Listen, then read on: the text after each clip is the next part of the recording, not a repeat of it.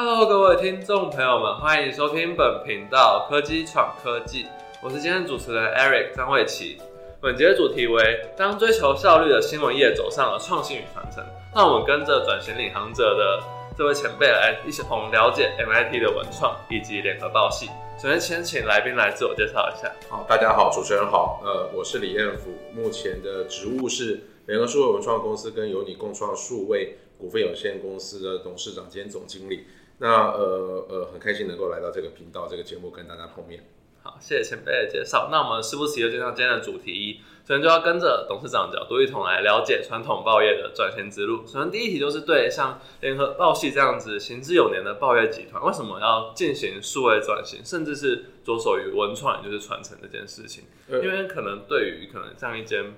就是这种新闻媒体来说，他们追求的是快速，那为什么反而需要来重视，不管是传承还是转型？好，呃，联合报在两年前已经过了七十岁的生日，是。那呃，对于一个这么资深的媒体来讲，其实呃呃，建立呃见证过整个呃时代的转变跟科技的变化。那特别是在最近的二十年，因为 Internet 的兴起，还有呃行动网络的普及，是。所以呃，传统的报业面临了很大的挑战。那所以呃，我们呃很早其实就拟定了一些转型的计划。这些转型的计划里面，当然包括。呃，媒体的本身，就是说我们可能不只是一个报纸，我们要变成呃转型成一个一个媒体集团。这个媒体集团可能包括了报纸，包括了呃网络，包括了电呃影像或者是其他的各式各样的呈现方式。但是扣除掉媒体的部分之外，其实我们也发现，呃呃，媒体面临的的挑战越来越大。呃，不不完全来自于媒体自己的变化，也来自于社会环境的变化。所以就是光。呃，简单说，是营运媒体本身也不也可能是没有办法获利的呃一个模式，就是我要想办法赚钱，才能办法让媒体做得更好。那可是如果不赚钱，媒体就会面临一些有点像恶性循环的挑战。所以我们一定要整个集团一定要想办法赚钱。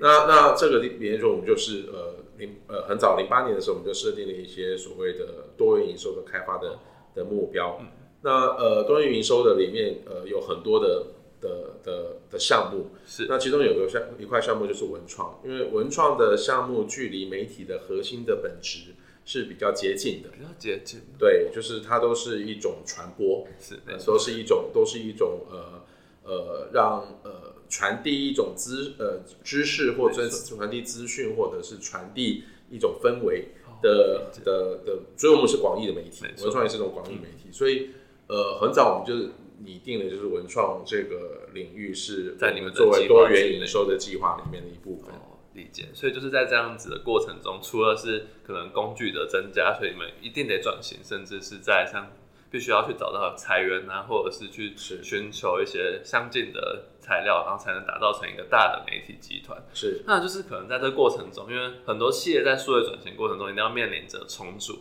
因为可能对组织而言，它原本旧的业务可能会消失。或者是会新增了新的业务，那可能在这样过程中，有没有遇到一些挑战？可能跟我们分享一下。因为在组织重组一定会遇到困难，可能旧业务他们不觉得这样子是可能会影响到他们自己的生存啊之类的，那就跟我们分享一下这部分。呃，过去十到十五年里面，呃，联合报系的组织经过了非常多次的重组，是，然后包括创立新的事业以及。重组旧的事业，对，那这里面当然每一次都是一个艰困的过程，因为在每一个重组的过程里面，都会碰到有人员流失，或者是不管他是主动流失或者被动流失，是，那它都是一个呃比较艰辛的过程，但是大方向就是要要改变，没错，大方向就是这条大船要转弯，我们现在要确保的事情是让船上的人都有机会跟着大船转弯。但是如果他真的转不过来，就放弃，就可能他自己放弃或者被迫要放弃。那这是时代时代环境所带来的呃变化，呃不得不的状态。是我们我们最我们要做到的是，我们要提供给跟我们在同一条船上的的船员，不管是老船员新船员，一个相同的机会，一个一个改变的机会。但是如果他跟不上这个改变，或他不愿意有这个机会。那我觉得这个这个事情就就只能大家呃呃找到一个最好的解决方法。嗯，那可能就像你这样的转型过程，可能就是必须要可能高层都必须去同意这件事情。那可能因为有发现过去您职啊经历都是担任这样子可能转型推手的，因为就是不管是联合线上啊，还是联合很多就是比较是新的部门，都是您去类似像带着他们去开疆拓土。那可能我们很多人一起做，我们很多人一起做，就是可能在这样过程中会不会那遇到反弹的时候，您会怎么去？我们这个过程里面其实呃还蛮多。呃呃，同仁、主管或者是呃组织性的反弹是。那我觉得这基本上就是要要呃 case by case，呃 depends on 不同的 case 会都不一样的处理的方法。那呃，它就是一个一个个案慢慢解决的的模式。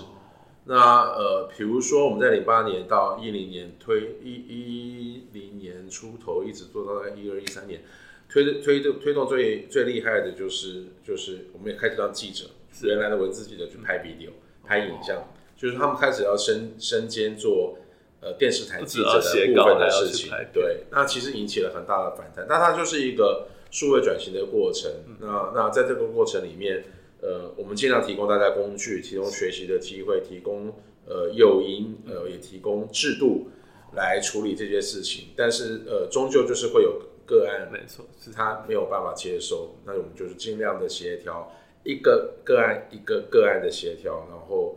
说服。那真的如果没有办法，就只能放弃。理解。那接下来就是想了解说，可能对董事长来说，因为毕竟现在联合就是联合集团，现在已经去往一个文创的部分去有发展，那可能是看到了像台湾文创产业有存在什么样的。痛点以及一些什么市场的利基点是让你们去选择踏入，除了可能只是想要拓展新的财源以外，这个产业有没有什么你们看到的机会与痛点？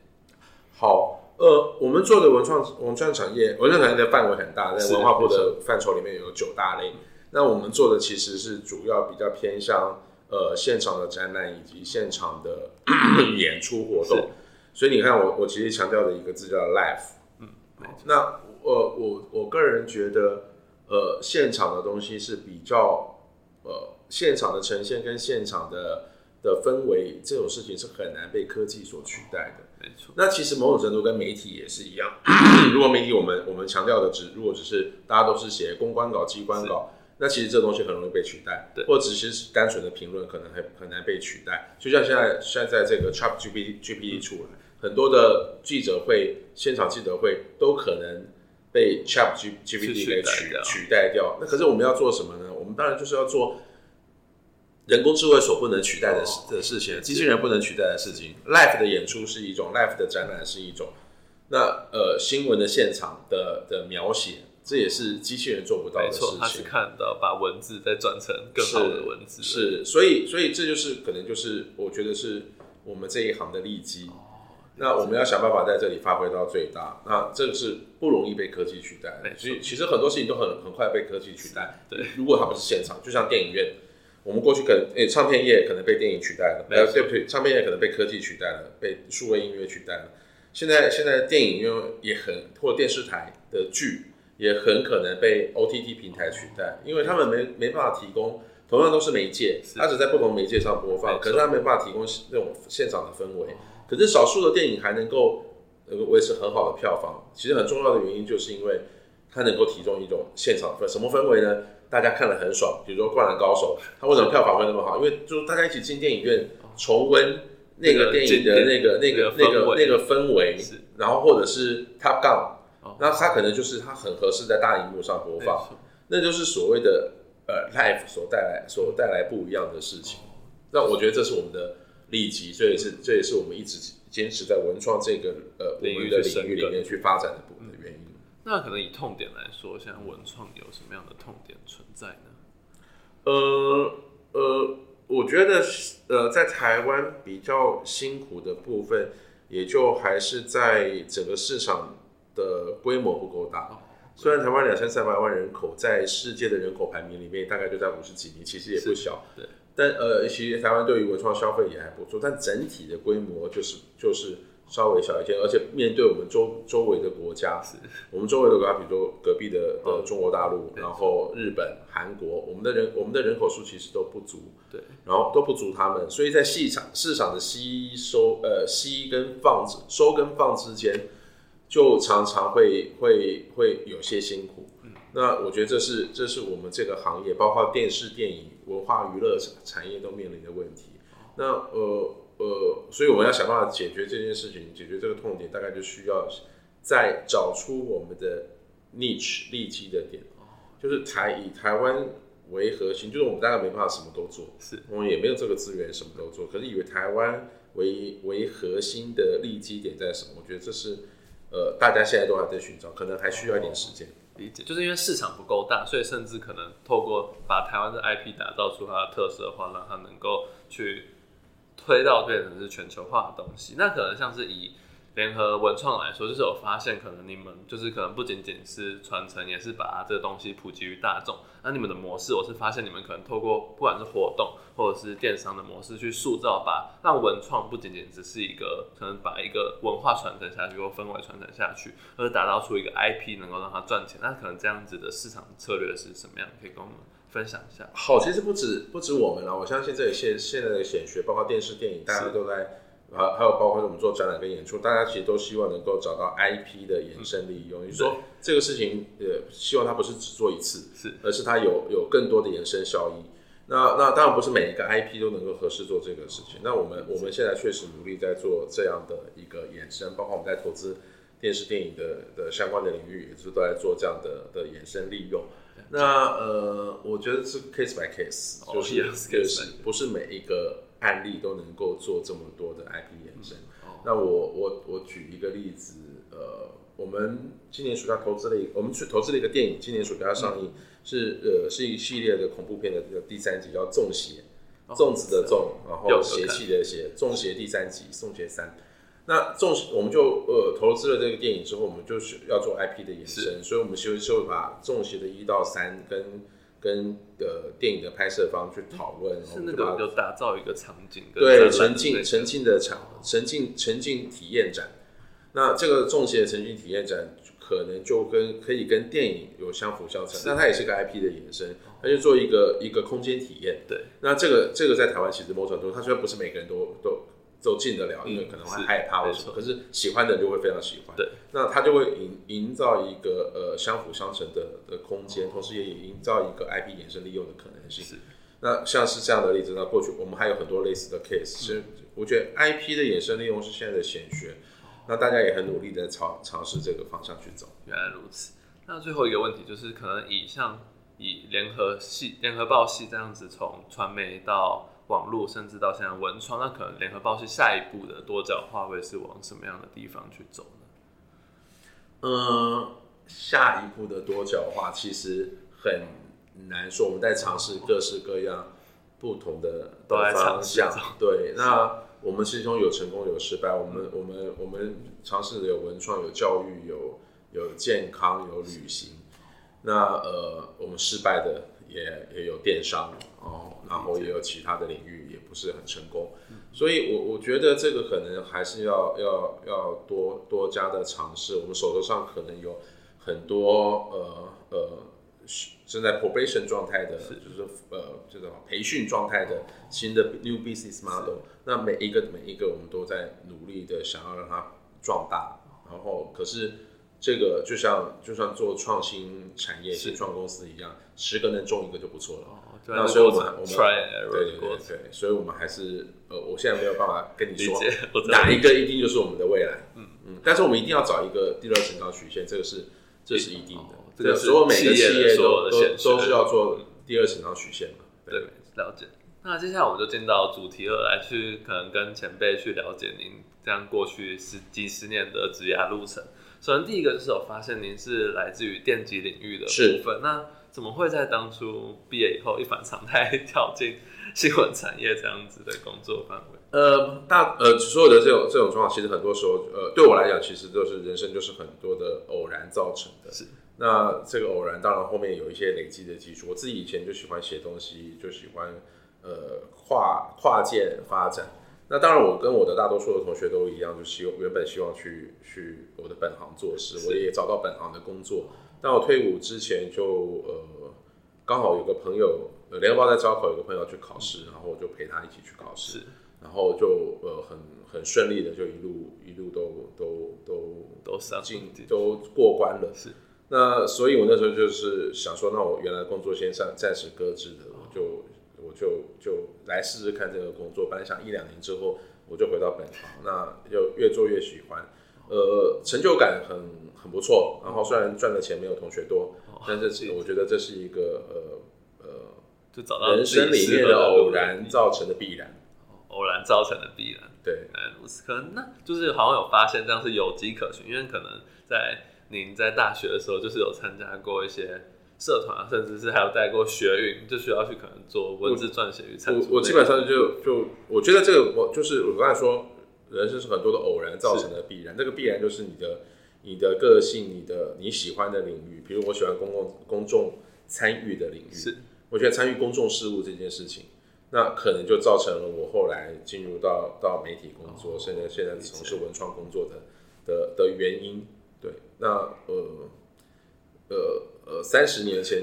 刚开始工作的时候，是完全不会想到这个这样了解。那可能在像这样子理工背景累积下，可能对您踏入这样子的新闻产业有什么样的帮助呢？呃，我觉得理工背景对我们对我们最大的帮助就是我们可以，我我我不是说理工只有哪个理工背景能做得到，很多背景的人也许都做得到。但是我觉得对我来讲，理工背景加上媒体记者的训练，呃呃，很重要的一个就是我们可以在。分我会在纷杂的资讯里面，或者呃复杂的发展呃环境里面，找到一个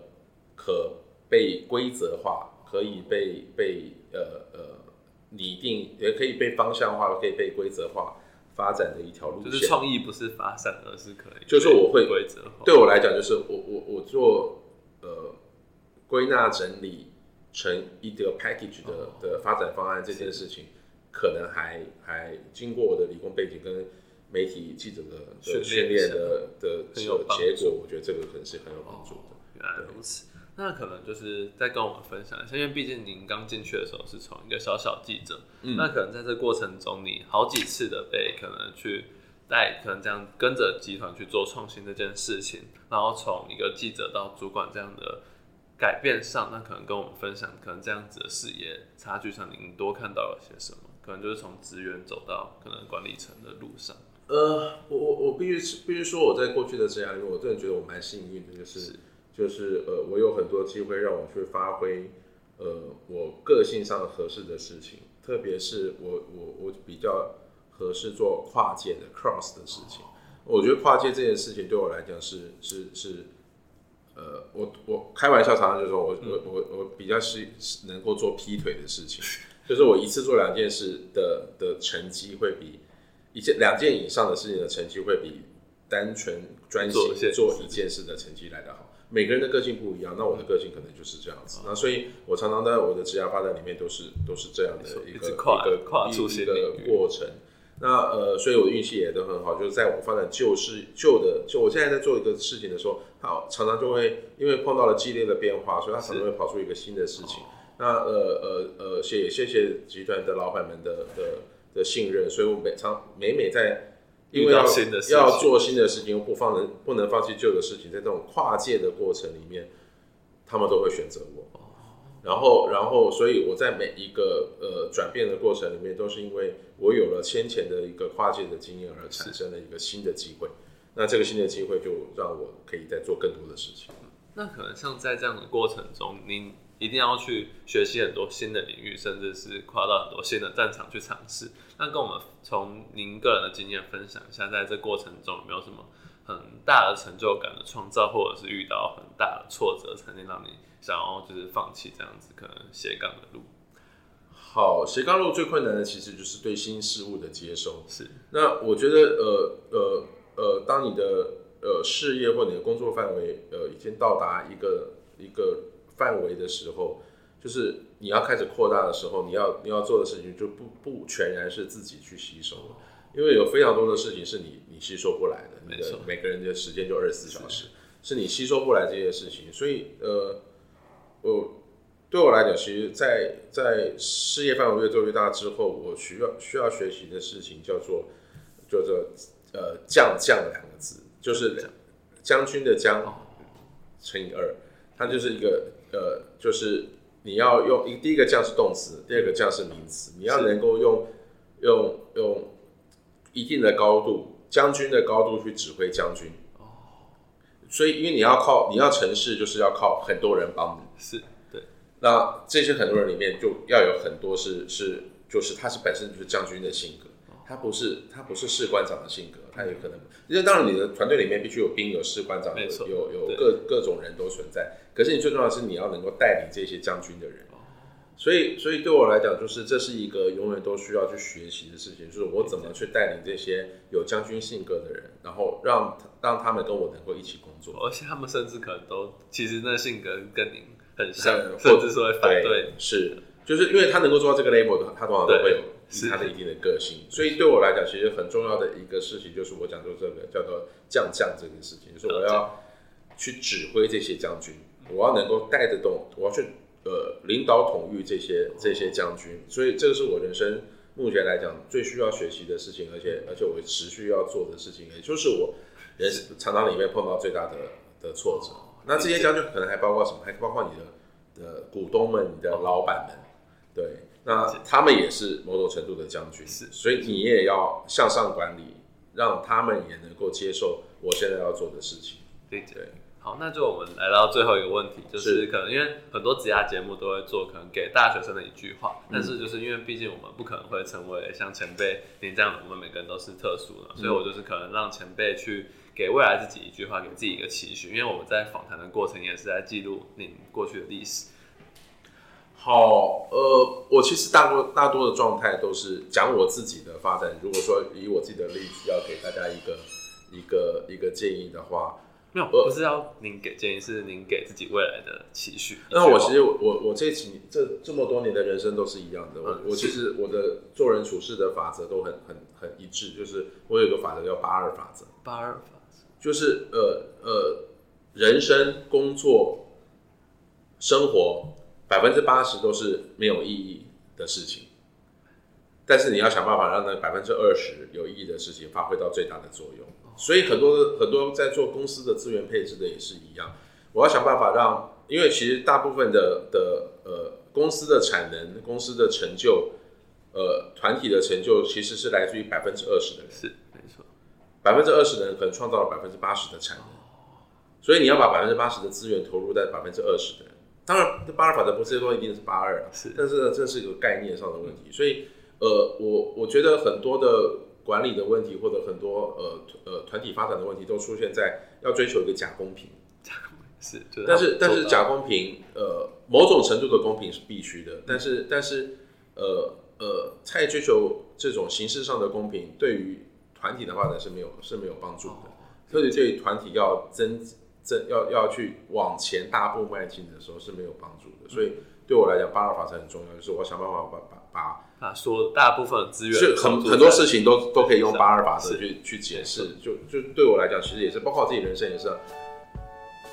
每天二十四小时里面，你可能如果用八二法则来算的话，你可能就有十几个小时都都是无聊的事，就是都是很 boring 的事情啊，包就是就是你都在做没有养分的事情，对未来没有帮助的事情。可是就是这样子啊，人生就是这样子啊，你要把把分百分之二十的亮点发挥出来。理解。那我们今天很谢谢前辈的分享，那我们今天的访谈就到这里结束。好，谢谢大家，谢谢主持人，谢谢。